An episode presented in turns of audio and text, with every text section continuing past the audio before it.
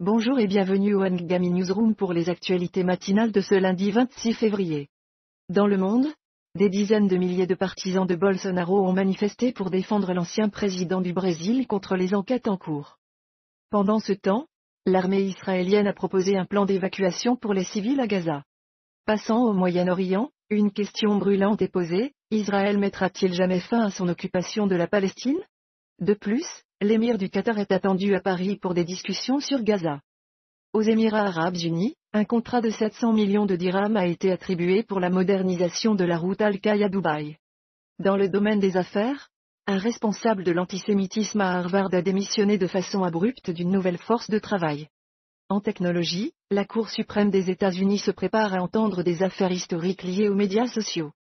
Enfin, dans le monde du sport, Liverpool a remporté une victoire spectaculaire contre Chelsea lors de la finale de la Carabao Cup, marquant le début de la tournée d'adieu de Jürgen Klopp de la meilleure des manières.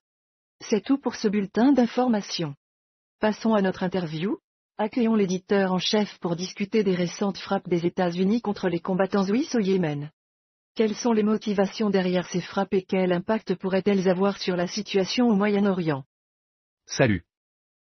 Les frappes récentes des États-Unis contre les combattants outils au Yémen visent à répondre aux attaques continues contre des navires commerciaux et navals dans la région de la mer Rouge. Les États-Unis et d'autres pays alliés ont ciblé des installations d'armement souterraines, des systèmes de défense aérienne, des radars, et plus encore. L'objectif déclaré est de prévenir l'escalade du conflit et de maintenir la stabilité régionale. Restez à l'écoute pour plus de mises à jour tout au long de la journée. Merci à nos auditeurs fidèles. N'oubliez pas d'écouter Tourner dans le vide de Indilas sur Ngami.